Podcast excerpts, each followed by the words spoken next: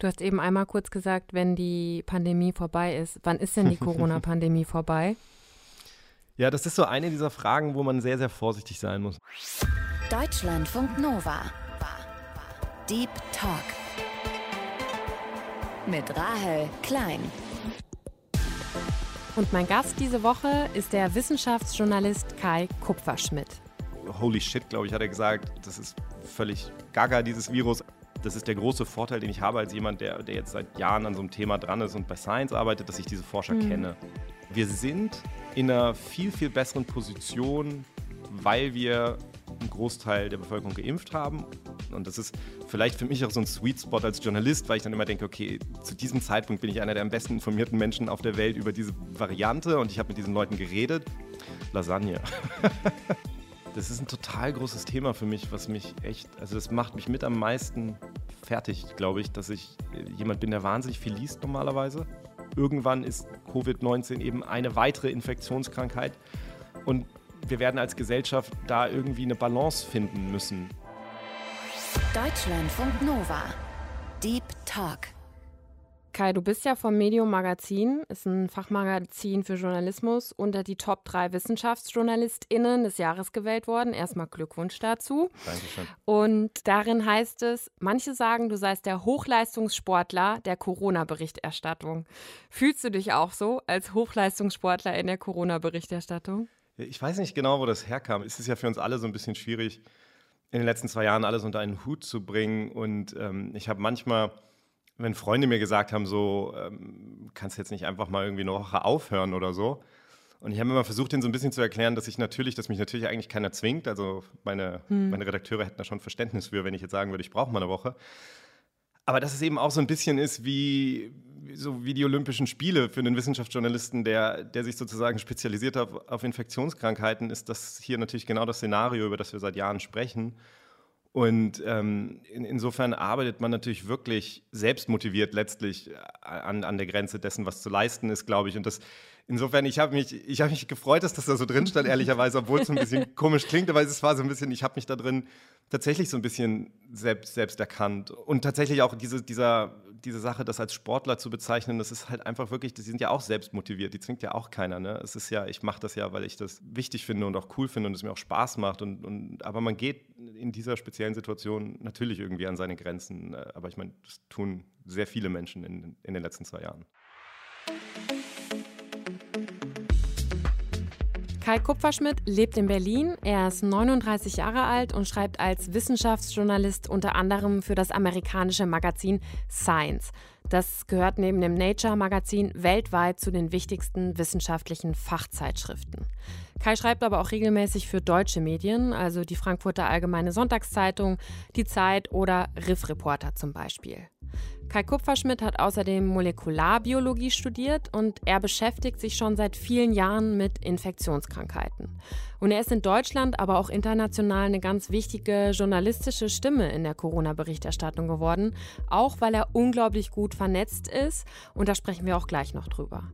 Kai hat im Zuge der Corona-Pandemie außerdem mit seinen KollegInnen Laura Selm-Reiferscheid und Nikolaus Seemack den Podcast Pandemia, die Welt, die Viren und wir gestartet. Und da fragen sie sich unter anderem, was man aus vergangenen Seuchen und Krisen für die jetzige Lage ziehen kann. Und mich hat in unserem Gespräch auch einfach mal interessiert, wie Kai da vorgeht, wenn so Breaking News kommen wie vor kurzem, dass es eine neue Variante gibt wenn wir über Omikron sprechen, also am 24. November ist der WHO Weltgesundheitsorganisation von B11529 berichtet worden, also einer neuen Variante, die zuerst in Südafrika sequenziert worden ist. Die heißt ja mittlerweile Omikron. Als du davon gehört hast, was ist dann so das allererste, was du machst? Wen rufst du als erstes an? Wem schreibst du als erstes eine Mail? Ich erinnere mich, dass ich in der Situation, ich hatte ein ganz kurzes Gespräch mit Jakob Simmank von Zeit Online, Kollege da, ein sehr, sehr guter Wissenschaftsjournalist, der mir eine SMS geschrieben hat, glaube ich, und gesagt hat, ob ich was zu, äh, zu B1529, B, ich weiß es schon gar nicht genau. mehr, Omikron. B11, ja. Ich musste auch nachgucken, ja. weil man ja. so, also es ist B11529, genau, ja. Genau, der hatte mich gefragt, ob ich dazu was machen kann und das war das muss der Mittwoch gewesen sein. Ich glaube, am Donnerstag war die Pressekonferenz in Südafrika. Und wir hatten, glaube ich, Aufnahme vom Podcast. Und ich war so, okay, ich bin jetzt ein paar Stunden raus. Ähm, mhm. Und es ist ein paar Stunden sind in dieser Pandemie immer, da, da, da passiert dann, wer weiß was. Und als ich rauskam und dann so ein bisschen mir die ersten Sachen angeguckt habe, war klar, okay, da kommt irgendwas, das, da werde ich mich wahrscheinlich mit beschäftigen müssen. Und dann war die Pressekonferenz in Südafrika und dann habe ich als erstes Tulio de Oliveira, das ist der, der Virologe, der, ähm, der die Pressekonferenz quasi, also der Forscher, der in der Pressekonferenz in Südafrika diese Entdeckung letztlich angekündigt hat. Dann habe ich dem geschrieben. Dann hatte ich ein paar Tage vorher schon mal auf Twitter gesehen, das war das allererste Signal, war Tom Peacock äh, aus Großbritannien, der quasi auf Twitter geschrieben hat, da ist ein total komisches Erbgut und, und das könnte wichtig werden. Der hat dann auch auf äh, GitHub einen kurzen Post dazu geschrieben. Also es sind dann so diese, mhm. das sind so diese ersten Signale, die dann immer kommen. Und dann habe ich dem geschrieben, Andrew Rambeau ist absoluter Go-To-Mensch, der ist an der University of Edinburgh, der macht nichts anderes letztlich, als die, die Stammbäume von Viren immer sich anzugucken der ist einer der ersten, den man dann fragt, okay, ähm, was ist da? Emma Hotcroft, ähm, jetzt an der Universität Bern, glaube ich, die bei Next Strain sehr viel macht. Also da gibt es dann einfach diese Leute, die, die sich mit nichts anderem beschäftigen. Aber es ist in dieser frühen Phase mit den Varianten, ist es halt immer irre schwierig, weil man hat am Anfang ja eigentlich nur das Erbgut und man hat noch sehr wenig Real-World-Evidence. Also man weiß sehr wenig, was macht dieses Virus eigentlich draußen in der, in der Welt. Und das, das lässt sich nicht einfach so aus so einem Erbgut rauslesen.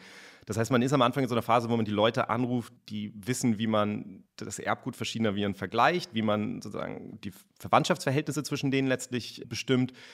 Und dann versuchst du halt, da wo das Virus aufgetaucht ist, Daten zu bekommen darüber, äh, was passiert da eigentlich. Ne? Und dann war relativ schnell klar, Christian Anderson, der in San Diego sitzt, ist jemand, der das sehr, sehr viel macht, der, der immer, also diese Forscher sind ja auch alle weltweit vernetzt. Ne? Ich habe den dann angerufen und der hat mir dann vorgelesen aus seinem Slack-Channel, wo er und Andrew Rambeau und andere dann darüber geredet haben, als sie dieses Virus das erste Mal sehen. Okay, holy shit, glaube ich, hat er gesagt, das ist völlig gaga, dieses Virus. Also so, da, da, kriegst du dann so sehr schnell so ein Gefühl dafür, weil die sind auch alle ja selber, das, das, sind ja, die sind ja mit auf der Entdeckungstour, ne? Die sehen das und denken sich so, was ist denn das bitte für ein Erbgut? Also da sind jetzt so viele Veränderungen mhm. und das scheint überhaupt nicht verwandt zu sein mit all dem, was wir bisher gesehen haben und so. Und ähm, das heißt, ja. Mm, das heißt, man, also du liest dann eben auch, kriegst du Nachrichtenschnipsel, bist durch deine Arbeit mittlerweile, also so klingt es auch, ne, ultra gut vernetzt einfach mit WissenschaftlerInnen zu dem Thema auf der ganzen Welt, kannst sie kontaktieren und machst dann für dich, kriegst so ein Gefühl und so einen Eindruck davon, okay, ist das wirklich was, womit wir uns jetzt ganz intensiv beschäftigen und um so ein Gefühl zu kriegen, wie ist deren erste Einschätzung dazu? Genau, also ich meine, ich kann mir das Erbgut natürlich auch selber angucken und, und kann ganz, ganz grob, also ich, ich bin ja kein, kein Virologe oder so, aber ich habe natürlich jetzt nach zwei Jahren sehe ich natürlich auch die Stellen, die, also man kennt diese ganzen Mutationen inzwischen, die haben, wenn man mit Forschern spricht, viele dieser Mutationen haben Namen. Da, das heißt, man hat so ein Gefühl dafür natürlich nach einer Weile und das kann ich mir natürlich angucken und dann rufst du diese ganzen Leute an und dann, dann, dann versuchst du genau ein Gefühl dafür zu kriegen, was die so sagen. Und natürlich macht es einen riesigen Unterschied. Das ist der große Vorteil, den ich habe als jemand, der, der jetzt seit Jahren an so einem Thema dran ist und bei Science arbeitet, dass ich diese Forscher mhm. kenne. Und, und dass, die, dass die wissen, die können sich zehn Minuten Zeit nehmen und die müssen jetzt nicht irgendwie erstmal gucken, was bin ich eigentlich für ein Journalist und, und, ja. und, und verstehe ich das auch und wie können die mit mir reden, sondern die wissen, die können mir in fünf Minuten eine Einschätzung geben und, äh, und ich kann damit irgendwie was anfangen. Das ist halt. Und du ordnest das vor allem auch richtig ein, ne? Also, genau, das ist für die natürlich ja total wichtig. Sache. Genau, weil die ja. natürlich auch, und das muss man ja auch sehen, ich meine, die, viele Forscher haben in dieser Pandemie spätestens die Erfahrung gemacht, dass das, was sie sagen, halt von Leuten, die vielleicht noch nicht mal was Böses wollen, aber manchmal auch von Leuten, die, die einfach zynisch sind und das benutzen wollen, dass da selektiert wird, dass da verdreht wird, ja. was gesagt wird, dass da zugespitzt wird. Und das kann echt Probleme machen, denen natürlich. Und das lenkt die dann auch ab von dem, was sie eigentlich machen müssen. Und äh, insofern ist es für die natürlich viel leichter, jetzt mit den, also ich bin ja in, um Gottes Willen nicht der Einzige, ne? Ich meine, mhm. jeder Forscher wird, wenn Helen Branswell anruft, im Zweifelsfall mit ihr reden oder Apu Vamandvili von der New York Times, äh, Amy Maxman von Nature. Also es gibt so ein paar Leute natürlich, die, die das seit Jahren machen. Und, und wir kennen uns und wir kennen die Forscher und haben dann den, den Zugang, da relativ schnell erstmal eine Einschätzung zu kriegen. Aber gerade am Anfang gehen die Einschätzungen halt auch auseinander häufig. Ne? Und, und das hilft natürlich auch, dass man nach ein paar Jahren ein bisschen einschätzen kann, okay, wenn ich jetzt mit sechs Leuten rede und fünf von denen sagen wirklich, hey, ich bin echt besorgt, dass das was heißt. Dass es eben bei vielen anderen Sachen nicht so ist, dass da die normalerweise sind es dann, sagen vielleicht drei, ja, ich sehe es so und drei sagen, ich sehe es so. Auch das muss man so ein bisschen einschätzen können. Und natürlich, wenn man die Leute ein bisschen kennt, weiß man auch, okay, das ist jemand, der jetzt eher bei sowas häufiger besorgt ist. So, wenn der jetzt sagt, ey, Alarm, dann, dann rede ich nochmal mit zwei, drei Leuten, die da normalerweise sehr viel entspannter sind und schau mal, wie besorgt sind die. Und dann kriegst du halt dann hast du so einen super intensiven Tag. Das war bei mir bisher bei jeder Variante, die aufgetaucht ist. Also Alpha hatte ich ja sehr früh drüber geschrieben und Delta auch. Mhm. Und jetzt bei Omicron hast du dann so einen Tag, da rede ich dann mit 12, 14, 15 Leuten oder so, manchmal ganz kurz, manchmal eine halbe Stunde oder eine Stunde. Und dann hast du so einen irren Input, weil du zu dem Zeitpunkt noch alle Daten verfolgen kannst. Das ist so ein total interessanter Moment, weil alles, was über Omikron zu dem Zeitpunkt irgendwie öffentlich ist, kannst du zu dem Zeitpunkt auch wissen. Es gibt überhaupt keine Möglichkeit, das ja. jetzt mit SARS-CoV-2 noch zu tun. Aber am Anfang hast du das und dann holst du dir die Einschätzung von diesen ganzen Leuten und dann kannst du so ein Bild dir zusammensetzen. Und das ist vielleicht für mich auch so ein Sweet Spot als Journalist, weil ich dann immer denke, okay, zu diesem Zeitpunkt bin ich einer der am besten informierten Menschen auf der Welt über diese Variante und ich habe mit diesen Leuten geredet. Und dann, dann fühle ich mich auch viel, viel sicherer in, in meiner Einschätzung und, und auch in den, wie ich den Leuten dann erklären kann, was wir nicht wissen und warum wir es nicht wissen und warum wir da vorsichtig sein müssen. Und das geht dann sehr schnell verloren, je mehr wir erfahren und je mehr Forscher daran arbeiten und in je mehr Ländern natürlich auch so eine neue Variante sich ausbreitet und die Forscher in dem Land eben auch die Daten aus dem Land untersuchen. Und natürlich sind die Gegebenheiten in unterschiedlichen Ländern unterschiedlich. Und dann wird es halt sehr schnell unübersichtlich und kompliziert. Und das ist so diese ständige Überforderung, mit der man in dieser Pandemie arbeitet.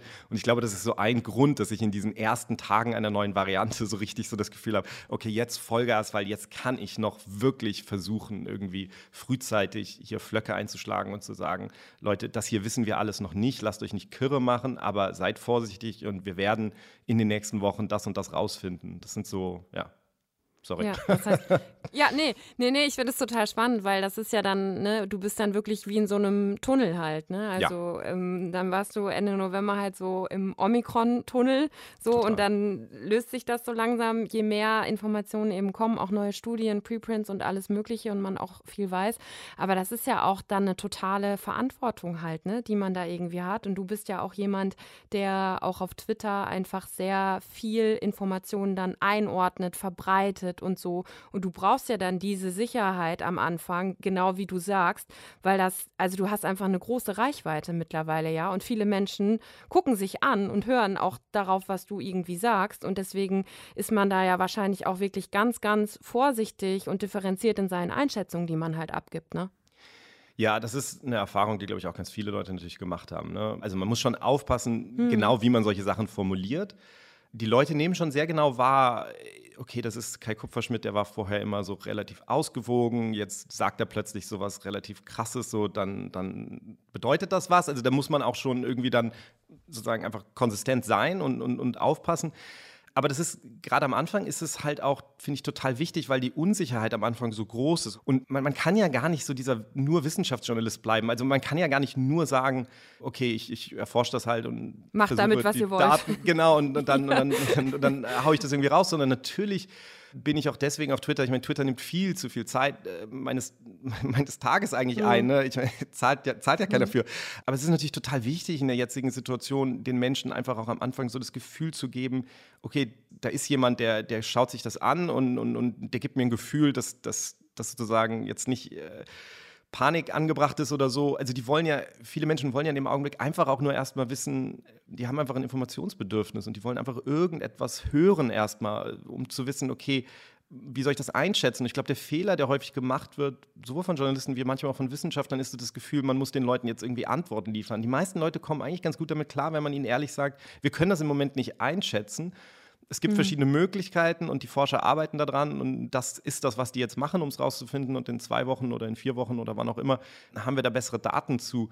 Das reicht häufig einfach, damit Menschen irgendwie eine Vorstellung haben, eine Orientierung ja eigentlich nur. Also ich kann das total verstehen, mir geht das ja bei anderen Themen dann auch so, dass die Menschen so ein bisschen sich verloren fühlen und nicht mehr wissen, was sie jetzt glauben sollen. Und dann überlässt man das Feld natürlich sehr stark den, den Leuten, die irgendwelche Überzeugungen raushauen, obwohl, sie, obwohl die Daten dafür noch nicht da sind.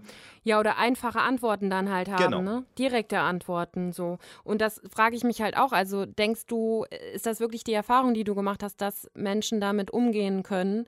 Wenn man ihnen sagt, okay, Wissenschaft braucht Zeit, wir können das einfach noch nicht sagen. Es ist einfach noch zu früh, das einzuschätzen. Oder vielleicht ist es auch in ein paar Wochen, ist die Einschätzung eine andere. Hast du schon den Eindruck, dass das wirklich auch eine gute Art der Kommunikation in dieser Pandemie war und ist und eine, die funktioniert? Also ich meine, meine persönliche Erfahrung ist natürlich total ähm, gebiased. Ne? Also ich denke, mhm. wahrscheinlich ist mein, mein Twitter-Following auch voll von Leuten, die genau sowas damit klarkommen ja. und es gut finden. Deswegen folgen die mir ja. Und das gleiche die Pandemia-Hörer. Wir sind ja in dem Podcast, versuchen wir ja genau das immer, diesen, diesen Kontext zu liefern und den Leuten die Möglichkeit geben, es einzuschätzen, ohne ihnen jetzt irgendwie einfache Antworten zu geben, die wir, die wir halt noch nicht haben. Insofern ist das total gebeißt. Es gibt aber ganz gute Studien. Der Michael Bank-Petersen, den wir auch schon ein paar Mal interviewt haben, ähm, in Dänemark, der ist ein Politikwissenschaftler, der kann halt ganz gut zeigen, dass das Vertrauen der Menschen höher ist, wenn du es so machst. Und der Grund ist natürlich auch, möglicherweise, wenn du das wenn du jetzt eine Frage dir anguckst, möglicherweise ist es gar nicht so. Möglicherweise ist es dann so, dass die Leute lieber den haben, der ihnen eine klare Antwort gibt. Aber in dieser Pandemie wirst du natürlich ständig an den Punkt kommen, dass deine klare Antwort sich dann als falsch herausstellt. Das heißt, die Frage ist ja über die Zeit, was macht das mit Menschen, wenn du ständig sagst, okay, äh, wir sind uns sicher, dass es so und dann, oh, ist es doch nicht so. Hm. Ähm, hm. Und darum ist es ja so wichtig, in einem dynamischen Geschehen, wo du ständig noch dazu lernst und wo das Virus sich ändert, wo sich die, der Immunstatus der Bevölkerung ändert und so weiter, ist es halt total wichtig, immer das mitzudenken. Ich finde, dass das, was Kai da beschrieben hat, also wie er vorgeht, wenn so eine neue Variante auftaucht, wen er alles kontaktiert, mit wem er spricht, wie vorsichtig er mit Einschätzungen ist und wie wichtig das ist, auch zu kommunizieren, wenn man manchmal einfach noch nicht so viel sagen kann. Das finde ich für uns als MedienkonsumentInnen mit einem Informationsbedürfnis einfach total wichtig, das mal nachzuvollziehen. Weil ich dann als Leserin oder Hörerin einfach einschätzen kann, welchen Berichten und Quellen ich in so einer Pandemie und auch in so einer Breaking News Situation vertrauen kann und dass ich eben da auch sicher gehen kann, verlässliche Informationen zu bekommen, ohne Alarmismus oder Verkürzung. Und das ist ja gerade in so einer Pandemie, in der so vieles neu ist und wo ständig neue Erkenntnisse und Informationen kommen, total wichtig. Kai, wir machen zwischendurch immer so eine kleine Spontanitätsübung, ähm, um dich auch noch ein bisschen besser kennenzulernen. Ich habe so ein paar Sätze vorbereitet, die kannst du mal vervollständigen, okay. wenn, du, wenn du Lust hast. Meine Lieblingsfarbe ist? Blau. Das war leicht. Blau. ich kannte die Antwort auch schon. Du hast mal ein Buch über die Farbe Blau geschrieben. Genau. Ja, witzigerweise kam das, glaube ich, im Oktober 2019 raus und ich habe das, als ich das damals geschrieben habe, habe ich gesagt, so viel über Infektionskrankheiten gemacht und ich wollte einfach mal was machen über die Schönheit von Naturwissenschaft und was sie uns über die Welt so beibringt. Und ich hatte schon mhm. immer diese Faszination mit der Farbe Blau. Und dann habe ich im Oktober 2019, glaube ich, hatte ich die Buchpremiere. Mm, dann habe mich irgendjemand gefragt, was ich dann jetzt so mache. Und dann habe ich gesagt, ja, ich bin jetzt bereit, wieder mich mit Infektionskrankheiten zu beschäftigen. So, das war Oktober 2019. Da habe ich dann mehr, mehr von bekommen, als mir lieb ist. Ja. So viele Stunden am Tag lese ich neue wissenschaftliche Paper. Das, also im Moment. Oder sagen wir in der Woche, vielleicht in der, in der Woche. Woche. auch. Ja, das ist wirklich schwierig. Ähm, also ich, ich muss schon sagen, ich lese sehr selektiv jetzt. Also es geht auch gar nicht anders. Jetzt gerade, mhm. also jetzt ist wieder so eine Phase gewesen zu Omikron, habe ich wahrscheinlich alles gelesen, was publiziert ist. So viel ist es nicht. Das sind dann natürlich auch häufig gar nicht wissenschaftliche Paper, sondern es sind dann häufig eher so ähm, Policy Papers oder Zusammenfassungen ja. der, ja. Ähm, der Evidenz. Also die, das UK macht das sehr gut zum Beispiel jede Woche. Dänemark bringt jeden Tag einen Omikron-Report raus, wo eigentlich nur die Zahlen drin stehen und einmal die Woche einen größeren. Aber ja, wahrscheinlich, es ist schon ein großer Teil meiner Arbeit. Also zwei Stunden am Tag sind es bestimmt. Aber es ist schon, es spielt schon bei mir in meinem Arbeit eine größere Rolle, das Sprechen mit den Forschern, weil ich eben mhm. häufig auch die Informationen dann kriege, bevor die Paper raus sind und am Ende ist es auch häufig so, dass ich, wenn ein interessantes Paper rauskommt, also gerade gesehen, dass Ravi Gupta im UK ein interessantes, äh, einen interessanten Preprint online gestellt hat, wo es nochmal um Omikron geht und das mhm. Infektionspotenzial, mhm. was so ein bisschen so suggeriert, was ein Mechanismus sein könnte, warum es vielleicht wirklich zu milderen Verläufen führen könnte. Also es, es sieht sehr mhm. interessant aus, also dass das Spike tatsächlich schlechter darin geworden ist, das Virus in Zellen einzuschleusen. Alles mit total vielen Caveats ist halt ähm, noch neu, aber das ist dann so eine Situation, wo ich dann eher den Forscher anrufe und mit ihm das Paper manchmal durchgehe, ja. weil ich sage, es sind ja häufig nur ein paar Experimente und sage, okay, erklär mir mal, warum ihr das so gemacht habt. Und insofern ist es ein bisschen schwierig zu sagen, wie, viel, wie viele Stunden. Das hängt, hängt wirklich davon ab, ja. Hast du in den letzten zwei Jahren noch Nerv oder Lust gehabt, Bücher zu lesen? Also irgendwas anderes mal? Das ist ein total großes Thema für mich, was mich echt, also das macht mich mit am meisten fertig, glaube ich, dass ich jemand bin, der wahnsinnig viel liest normalerweise. Ich habe dann als erstes aufgehört, Geschichten von Kollegen zu lesen, weil man, weil es einfach so viel ist und weil ich ja die ganze Zeit, weil ich dann denke, wenn ich jetzt mal Zeit habe, was zu lesen, dann versuche ich jetzt mal irgendwie einen Roman zu lesen. Hm. Ich hatte im Sommer mal ein bisschen Zeit, da habe ich eine super Trilogie gelesen, Broken Earth Trilogie, die hat mich so richtig mal wieder reingezogen. Es ist lange her, dass ich sowas hatte. Das fand ich total angenehm. Aber jetzt muss ich sagen, krebs ich schon wieder seit zwei Monaten an, an einem Buch rum und es ist, es ist wirklich, man hat einfach nicht die, die Kapazität, also meistens habe ich abends nicht mal mehr die Kapazität, irgendwie eine, eine Fernsehserie zu gucken. Das, das, geht meistens eher, ne? Ist auch so ein bisschen schade, aber selbst dafür reicht es abends häufig nicht. Fällt halt einfach ins Bett und weiß ja, dass morgen geht ja der ganze Schiss von vorne los. Aber es ist so ein bisschen, also das ist sowas, was ich eigentlich gerne mehr machen würde, weil es einfach ein Ausgleich ist, der fehlt, ne? Apropos Ausgleich, wenn ich mal eine Pause von Corona, Viren und Co. brauche, dann mache ich Lasagne. ich bin jetzt überhaupt kein Koch, aber tatsächlich das Essen. Essen ist so für mich sowas, also das ist im Moment ist es die meiste Zeit so, weil du die Interviews ja führen musst, wie es gerade passt. Ähm, ja. Äh, bist du halt ständig im Stress und kommst und esse meistens irgendwie am Schreibtisch zwischen zwei Interviews oder so. Und das ist echt mhm. furchtbar. Ähm, und wenn ich dann mal irgendwie, wenn es mal einen Tag gibt, wo ich merke, so, ey, ich habe jetzt anderthalb Stunden, dann so mhm. das Gefühl, ich, ich machen wir jetzt eine Lasagne oder was auch immer. Und dann setze ich mich hin, wie ein gesitteter Mensch an meinem Esstisch und, und esse die einfach mal in Ruhe. Und im Zweifelsfall habe ich dann trotzdem irgendwie noch auf meinem iPad irgendwie ein Paper, was ich lese oder so. Aber es ist halt einfach irgendwie so ein, so ein Moment. Ein und das andere, Moment. genau, und das andere ist, ist halt Sport. Also das hat mich hm. Das hat mir so viel geholfen zwischendurch und das ist das, was mir in dem, in dem Lockdown mit am meisten dann Kopfzerbrechen bereitet hat, war, okay, die Fitnessstudios sind zu, ähm, ja. was, was kann ich draußen machen, um irgendwie um irgendwie das Gefühl zu haben, ich bin einmal ins Schwitzen gekommen und habe ein bisschen, ähm, ja, das macht den Kopf halt wahnsinnig frei, finde ich. Ich bin viel joggen gegangen lange Zeit, bis ich mir die Kniescheibe rausgehauen habe. Das ging dann nicht mehr eine Weile. Jetzt hoffe ich, dass ich es wieder anfangen kann. Es ist halt wirklich, das macht einfach einen riesigen Unterschied. Eine Sache, die jeder und jede über Viren wissen sollte, ist eine Sache. Eine Sache. Mhm. Dass ähm, das, was ein Virus macht oder wie gefährlich ein Virus ist, am Ende aus dem Zusammenspiel von Gesellschaft und Krankheitserreger kommt. Also dass das Virus alleine nicht, nicht die ganze Geschichte ist. Ich glaube, das mhm. ist etwas, was Menschen immer wieder missverstehen. Wie sehr bist du, also ich meine, wenn man das alles hört, ne, und wie intensiv du dich damit beschäftigst und wie sehr das auch alles deine Arbeit prägt und deinen Alltag und dass du froh bist, wenn du mal einmal in der Woche anderthalb Stunden Zeit hast, um dir eine Lasagne zu kochen. Ne? Es ist ja unglaublich intensiv und auch einfach gedanklich unglaublich einnehmend. Wie ausgelaugt bist du nach zwei Jahren Corona-Berichterstattung auch? Ich glaube, das sind so diese Dinge, also ist ja immer Frage des Maßstabs, ne? wenn ich das vergleiche, mhm. wie gesagt, mit den, mit den Leuten, mit denen ich spreche, die, die Forscher, die Leute auf der Intensivstation. Da muss man sagen, mir geht es ja sehr gut, ich kann mich ja jederzeit da rausziehen. Ne? Also da hängen jetzt keine Menschenleben dran. Ich finde es wahnsinnig schwierig, wirklich einzuschätzen. Ich glaube, dass vieles davon erst hinterher klar wird. Als ich, die, als ich diese Charité-Intensivserie gesehen habe, das war so ein Moment, wo mir sehr klar geworden ist, wie viel Emotionen ich auch ausgeblendet habe die ganze Zeit. Mhm das war wirklich extrem intensiv. Da habe ich hab dann auch einen Text geschrieben für die Riff-Reporter darüber und da ist mir so richtig klar geworden, dass, dass wir ja überhaupt nicht dazu kommen, irgendwie zu trauern oder uns einfach die Größe dessen, mhm. durch das wir da gerade durchgehen, bewusst zu machen. Und, und, und damit meine ich alles. Ne? Wir haben ja alle was verloren. Also ich meine, der 14-Jährige, der irgendwie jetzt zwei Jahre in dieser Pandemie von, von dieser prägenden Zeit seines Lebens wenig mitbekommen mhm. hat. Ne? Genauso wie vielleicht eine Person, die 85 ist und sagt, ich weiß nicht, wie viele Jahre ich noch zu leben habe und jetzt habe ich seit zwei Jahren vielleicht meine Enkelkinder nicht gesehen oder ich ja. kann nichts machen. Also da ist so viel, über das ich so im Alltag, also nicht drüber hinweggehe, das ist mir schon irgendwie klar, aber dass ich natürlich nicht an mich rankommen lasse, weil, mhm. weil ich damit beschäftigt bin, sozusagen zu sehen, was kommt da sonst noch und, und wo stehen wir und was wissen wir.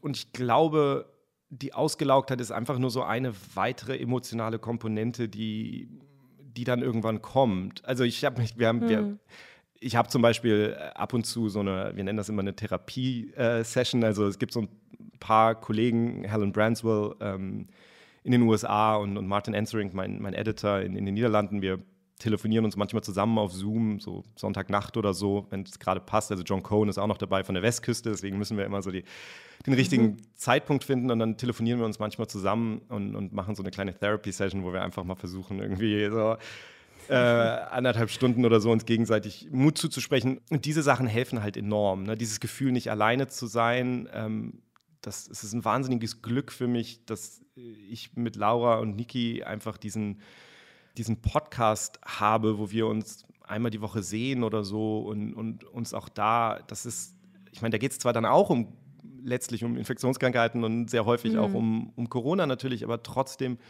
macht es was gegen diese Ausgelaugtheit, irgendwie mit Menschen zu sein. Und, und ich glaube schon, dass mir sehr bewusst ist, wie privilegiert ich auch bin, dass ich zwar wahnsinnig viel arbeite, aber dass ich trotz allem ja das Gefühl habe, dass ich Arbeit tue, die irgendwie Bedeutung hat in dieser Situation. Mhm. Ich glaube, eine der der, der gefährlichsten oder schwierigsten Emotionen im Moment ist, dass für viele Menschen ist diese Sinnlosigkeit. Also ich glaube, viele Menschen fragen sich, was passiert da eigentlich und mein Leben hat gerade keinen Sinn und ich kann irgendwie nichts machen und ich sitze rum und, und das ist wahnsinnig schwierig, glaube ich. Ähm, und da kommt dann auch manchmal dieses Informationsbedürfnis her, weil man hat ja auch sonst nichts zu tun.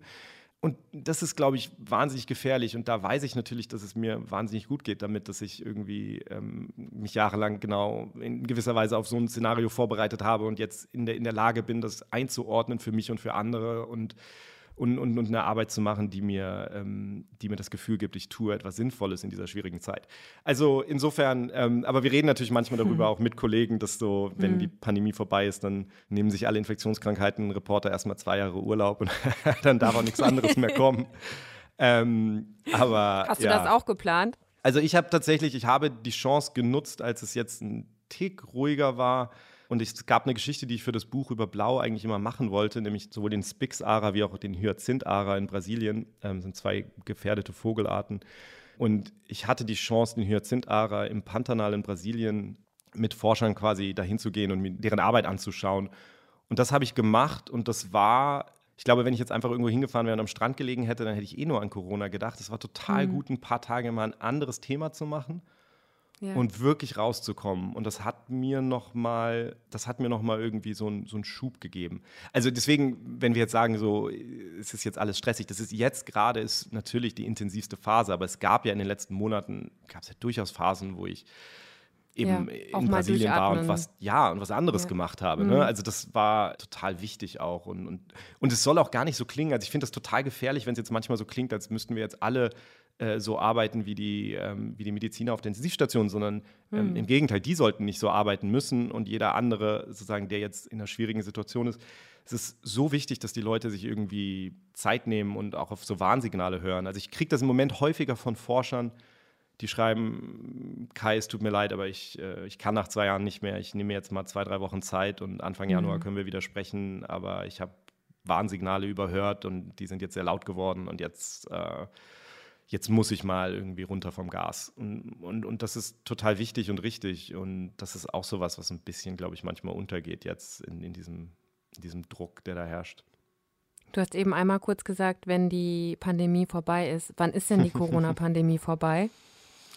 Ja, das ist so eine dieser Fragen, wo man sehr, sehr vorsichtig sein muss. Ne? Man möchte, das ist nämlich genau die Art von ähm, Frage, wo, wo fast jede Antwort unweigerlich ähm, irgendwie überinterpretiert wird und dann für sehr mhm. viel Enttäuschung sorgen kann. Mit, mit, mit allen Vorsichtssachen. Ich, ich finde, dass das, was wir im Moment mit Omikron sehen, das ist in gewisser Weise schon ein Virus, was eigentlich sozusagen auf, auf die Zeit nach der Pandemie angepasst ist. Also was wir ja bei dem Virus sehen, ist, dass es sich angepasst hat an eine Menschheit, die eine gewisse Immunität hat. Und deswegen, damit es sich ausbreiten kann, muss es eben Teil der Immunität umgehen. Und das hat dieses Virus gelernt. Und deswegen breitet es sich jetzt so schnell aus, auch in Ländern mit, wo die meisten Menschen geimpft sind. Das ist im Grunde genommen, so blöd das klingt, aber das ist im Grunde genommen ein gutes Signal, weil natürlich würden wir uns wünschen, dass, es, dass, dass, dass das Virus einfach verschwindet, aber das ist eh nicht mehr realistisch. Aber dass ein, dass ein Virus lernt, die, die, die Antikörperantwort zu umgehen und Menschen wieder zu infizieren, ist das eine. Aber wir haben sehr viel besseren Schutz vor schweren Erkrankungen. Und wenn wir uns jetzt vorstellen, also der Grund, dass ich besorgt bin von Omikron in Deutschland, ist, dass wir nach wie vor 30 Prozent oder was ungeimpfte Menschen haben. Das ist die Sorge. Ich persönlich als geimpfter, geboosterter mache mir wenig Sorgen bei diesem Virus. Also mein persönliches Risiko von diesem Virus schwer zu erkranken ist ja viel niedriger als mein persönliches Risiko war schwer zu erkranken 2020, als ich keinen Impfstoff ja. hatte. Und wenn das jeder in der Bevölkerung hätte, dann wären wir aus meiner Sicht in so einer Art postpandemischen Phase schon. Die Frage ist natürlich immer, wie sieht das aus? Also, dass die hm. Pandemie mhm. vorbei ist, bedeutet für mich, dass quasi fast jeder in der Bevölkerung einen gewissen Immunschutz hat. Jeder hat dieses Virus schon mal gesehen oder hat eben über den Impfstoff oder was auch immer Teile dieses Virus schon mal gesehen. Und dadurch ist niemand komplett unvorbereitet und dadurch kann es eben nicht zu dieser explosionsartigen Verbreitung von einer Krankheit kommen, die sehr, sehr viele schwere Verläufe verursacht. Natürlich kann es trotzdem sein, dass ein Virus sich so stark verändert und je mehr Infektionen man weltweit hat und je mehr man das frei laufen lässt, umso, umso mehr kann es sich natürlich verändern. Natürlich kann es trotzdem mal passieren, dass die Evolution dazu führt, dass es tatsächlich nochmal ein Virus gibt, das auch nochmal schwerere Verläufe verursacht. Also viel häufiger. Das heißt, alles für die Zukunft ist so ein bisschen mit, mit Kaviats, aber wir sind in einer viel, viel besseren Position, weil wir einen Großteil der Bevölkerung geimpft haben. Und wenn einmal alle ein gewisses Level an Immunschutz haben, dann, ist das, dann markiert das für mich schon so ein, so ein Ende einer gewissen Phase. Und mhm. das sehen wir im Grunde genommen in manchen Gesellschaften wie Portugal oder so, die sehr viel geimpft haben. Da kann sich das Virus trotzdem noch verbreiten, aber die Hoffnung ist, dass die Hospitalisierung und Todesfälle eben so wenig ansteigen, dass es im Grunde nicht mehr die ganze Gesellschaft gefährdet. Dass man damit leben kann im Grunde. Dass man ne? damit also, leben kann. Es ist, ja. das ist ein super, da, die Emotionen gehen da so hoch, wenn man darüber spricht, weil, weil mhm. all diese Sachen so belegt sind jetzt, weil Leute natürlich behauptet haben, wir sollten mit dem Virus leben, als es einfach kein Zusammenleben mit dem Virus gab. Wenn ich darüber rede, meine ich eine Situation, und das soll auch nicht heißen, dass das Virus dann nicht immer noch schwere Krankheit verursacht und auch ja. schwere Verläufe. Und natürlich ist die Frage mit Long Covid auch noch nicht richtig geklärt, wie wie wird der Impact sein. Aber man muss eben irgendwann auch sagen, natürlich haben wir andere Infektionskrankheiten und, und irgendwann ist Covid-19 eben eine weitere Infektionskrankheit. Und wir werden als Gesellschaft da irgendwie eine Balance finden müssen. Ähm, wir werden vielleicht bessere Impfstoffe haben, die so weit schützen, dass tatsächlich das kein großes Thema mehr ist irgendwann. Oder wir werden im Winter zumindest die Menschen, die, die ein hohes Risiko haben, jedes Mal nochmal schützen müssen. Möglicherweise werden wir die Impfstoffe dann anpassen müssen. Also das sind alles so Sachen, wie das genau aussieht. Das, das, das wird sich, Omikron wird sehr viel uns darüber beibringen, wie sieht das aus? Weil es eben das erste Virus ist, das jetzt so sich auf eine Menschheit eingestellt hat, die eine gewisse Immunität hat. Hm. Und das ist eben das, was die Zukunft ist. Die Zukunft ist, es können sich nur noch SARS-CoV-2-Viren verbreiten, die einen gewissen Immunescape machen, also die, die unser Immunsystem zu einem gewissen Maß umgehen können, unseren Immunschutz. Und darum ist das, was jetzt bei Omikron passiert, so wahnsinnig wichtig, um zu verstehen, wie sehr schützen die Impfstoffe nach wie vor vor den schwersten Verläufen, wie groß ist die Gefahr für die Gesellschaft trotzdem. Und es ist eben bei Omikron so, ich glaube, dass mein größeres Risiko ist, dass, also wenn ich mich damit infiziere, natürlich gibt es ein Restrisiko, aber ich glaube, das größere Risiko ist, dass wenn sich dieses Virus ungebremst verbreitet, die Gesellschaft so überlastet ist, das Gesundheitssystem so überlastet ist, dass irgendwann meine Gesundheitsversorgung nicht mehr gewährleistet ist. Und dann habe ich ein, wahrscheinlich ein größeres Risiko, dass das ein Problem wird für mich oder die Menschen, die mir, die mir nahe sind, als das Virus selber. Und das ist gerade sozusagen, also da ist schon ein Shift passiert. Wenn du mich das im, äh, im Sommer 2020 gefragt hättest, dann hätte ich gesagt, ich bin, ich bin verhältnismäßig jung noch, ich bin 39. Also ich bin noch nicht jetzt irgendwie in einer Hochrisikogruppe, ich bin aber HIV-positiv. Was das genau bedeutet, wissen wir nicht. Ähm, mhm. Mein Immunsystem ist stabil, aber trotzdem kannst du das halt nie, nie genau sagen. Also da hätte ich, da habe ich mir schon mehr Gedanken darüber gemacht, auch persönliches Risiko. Und das hat sich geändert und das ist, das markiert schon einen wichtigen Wandel. Und ich glaube, das müssen wir auch dringend besser kommunizieren. Aber es macht natürlich unsere Aufgabe als Gesellschaft nur noch schwerer. Also wir haben jetzt Menschen, die vorher schon nicht in einer Risikogruppe waren, also die zwar ein gewisses Risiko hatten, aber ein relativ geringes Risiko eines schweren Verlaufs. Und wir haben Menschen in dieser Gruppe, die jetzt doppelt geimpft und geboostert sind, die also ein wirklich niedriges Risiko haben.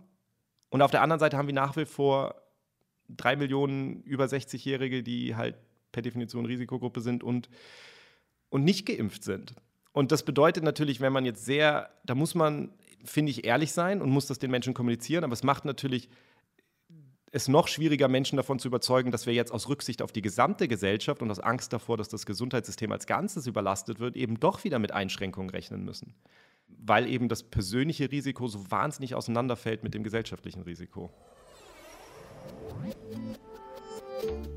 Ich muss sagen, mir geht das da genauso wie Kai. Ich bin auch doppelt geimpft und frisch geboostert und fühle mich persönlich dadurch gut von einem schweren Verlauf geschützt. Meine individuelle Angst, also um mich selber, ist deshalb gerade ziemlich klein, aber ich mache mir auch Sorgen darum, was da gesellschaftlich, sozial, wie auch immer, also passiert, also mit unserem Gesundheitssystem, mit den Menschen, die dort arbeiten. Ich mache mir Sorgen um meine Freundinnen, die im Krankenhaus als Ärztinnen arbeiten, um die Pflegerinnen, die vielerorts einfach nicht mehr können und völlig überlastet sind und was das bedeuten könnte, wenn die Zahlen wieder ansteigen und viele Menschen einfach noch keinen Immunschutz haben. Und bei all den Sorgen gibt es aber ja auch viele positive Nachrichten, gerade wenn man sich ansieht, welchen medizinischen Fortschritt es im vergangenen Jahr vor allem mit Blick auf Impfungen, aber auch mit anderen potenziellen Therapiemöglichkeiten gegeben hat. Letzte Frage zum Schluss. Bei diesen ganzen Dingen, über die wir jetzt gesprochen haben, mit allen Einschränkungen und Zukunftsausblick, was gibt dir gerade doch auch Hoffnung? Also die Tatsache, dass wir soweit wir das im Moment einschätzen können, einen relativ guten Schutz vor schwerer Erkrankung haben bei geimpften Menschen, geboosterten Menschen äh, vor Omikron. Ich finde, das ist erstmal ein gutes Signal. Diese Impfstoffe sind so schnell entwickelt worden und die sind die erste Generation und die waren immer in erster Linie gedacht, um Todesfälle zu verhindern. Und jetzt haben wir das erste Mal mit einem Virus zu tun, das die Immunantwort umgeht und die scheinen immer noch ziemlich starken Schutz zu bieten. Das finde ich erstmal beruhigend nicht nur für diese Variante, sondern weil es suggeriert, dass das Virus sich schon sehr stark ändern muss, damit sich das ändert. Und das ja. finde ich erstmal, also wenn das anders wäre, dann wären wir aus meiner Sicht in einer anderen Welt. Dann wäre tatsächlich die Frage, wie sollen wir da jemals rauskommen? Das, dann müssten wir wirklich dringend die neuen Impfstoffe haben und so weiter. Aber dass wir sehen, dass in einem Land wie Südafrika, wo eben schon sehr viel Immunschutz ist, insgesamt diese Welle milder ist, obwohl das Virus sich so stark verbreitet, das ist für mich ein, ein hoffnungsvolles Signal. Ja, also daraus, ähm, daraus ziehe ich im Moment so meine, meine Hoffnung und, und wir werden natürlich mehr Dinge, mehr Dinge sehen. Und es gibt schon auch in der Forschung, wenn man jetzt längerfristig guckt, da gibt es schon auch viel Hoffnungsvolles. Also zum Beispiel die Entwicklung von Pan-Coronavirus-Impfstoffen, die uns vielleicht in ein paar Jahren vor allen Coronaviren zum Beispiel schützen könnten. Dass das überhaupt gemacht wird und dass da jetzt so ein Push dafür ist, das, ähm, das finde ich schon sehr, sehr positiv. Sagt Wissenschaftsjournalist Kai Kupferschmidt im Deep Talk auf Deutschlandfunk Nova. Vielen, vielen Dank für deine Zeit, Kai. Sehr, sehr gerne. Das war der Deep Talk. Ich bin Rahel Klein. Passt gut auf euch auf. Bis ganz bald.